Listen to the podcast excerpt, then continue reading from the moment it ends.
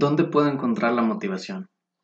Todos en el mundo vamos en busca de nuestro camino, nuestra gloria, aún sin siquiera estar conscientes de eso. Buscamos motivación, fuerza, guía, y queremos aferrarnos a una ambición de que tiene que estar en algún lado, en alguna persona, en algún objeto, cuando sin percatarnos, dentro de nosotros tenemos esa luz, ese fuego interior que nos puede convertir en seres anormales. Tú, yo, todos en este mundo tenemos esa fuerza, ese coraje, esa motivación para hacer cosas enormes. ¿Por qué hablo de esto? Porque mucho tiempo estuve arraigado a lo que en muchos lugares te hacen creer, que la única forma de triunfar o sobresalir entre los demás es naciendo con esa habilidad o talento para hacerlo. Ahora estoy convencido de que no, que esa llama que yo sentía y siento, aún más de ahora en adelante, está en muchas otras personas que al igual que yo encontraron esa fortaleza en su interior. Y que saben que hay que luchar y luchar con muchísima disciplina para lograrlo. Citando a Michael Jordan, algunas personas quieren que algo ocurra, otras sueñan con que pasará y otras hacen que suceda. Tenemos que convencernos de pertenecer a este tercer grupo, al grupo que hacen que las cosas sucedan, a base de sudor, de sangre, de lágrimas, de cosas que la mayoría de las personas no están dispuestas a sacrificar o dar de sí para lograrlo. Pero hay un punto muy importante que muchas veces no te enseñan o no te instruyen en la vida, en la escuela o en tu familia. Tienes que aprender a fallar. Vas a fallar y lo harás muchísimas veces. Pensarás que eres el peor en lo que haces. Y tal vez así sea, y tal vez la gente te haga creer que así lo es. Pero ¿sabes cuál es la única forma de resolverlo? Ponerte a trabajar en lo que crees. Disciplínate. Haz de tu proyecto una religión.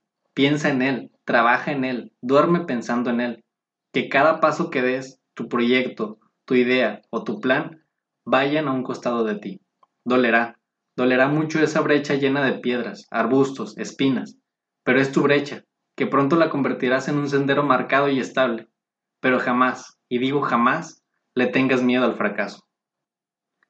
Para mí hay dos reglas de oro que desde hace mucho tiempo he creído, y el haberlas escuchado en mi ahora atleta favorito de la historia me dejó fascinado y por lo mismo quisiera con mayor razón compartirlas con ustedes. Y son, número uno, nunca dejes que el éxito se te suba a la cabeza. Y número dos, tampoco dejes que el fracaso llegue a tu corazón. Porque amigo, si no cumples con ninguna de estas dos, estarás perdido.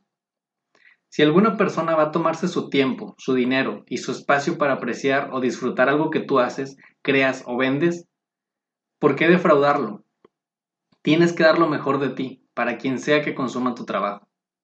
En el mundo no hay decisiones blancas o negras, buenas o malas. Todo es una escala de grises. Tienes que aprender eso y una vez que tomas la decisión, jamás tienes que volver a pensar en ella. ¿Se dificultó tu camino? Busca y aprende la solución para esa dificultad. Hay una anécdota muy curiosa del mejor basquetbolista de todos los tiempos, que nos da una lección de la fuerza de voluntad, amor y convicción en lo que haces. En un juego de finales de la temporada 96-97 contra los Jazz de Utah, se jugaba el quinto juego del mejor de siete. Era un juego decisivo para el equipo de los Bulls de Chicago.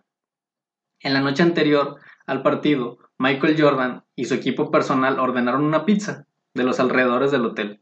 Michael enfermó esa noche, le dio una intoxicación severa y era seguro que no jugaría, a lo que Michael Jordan se negó.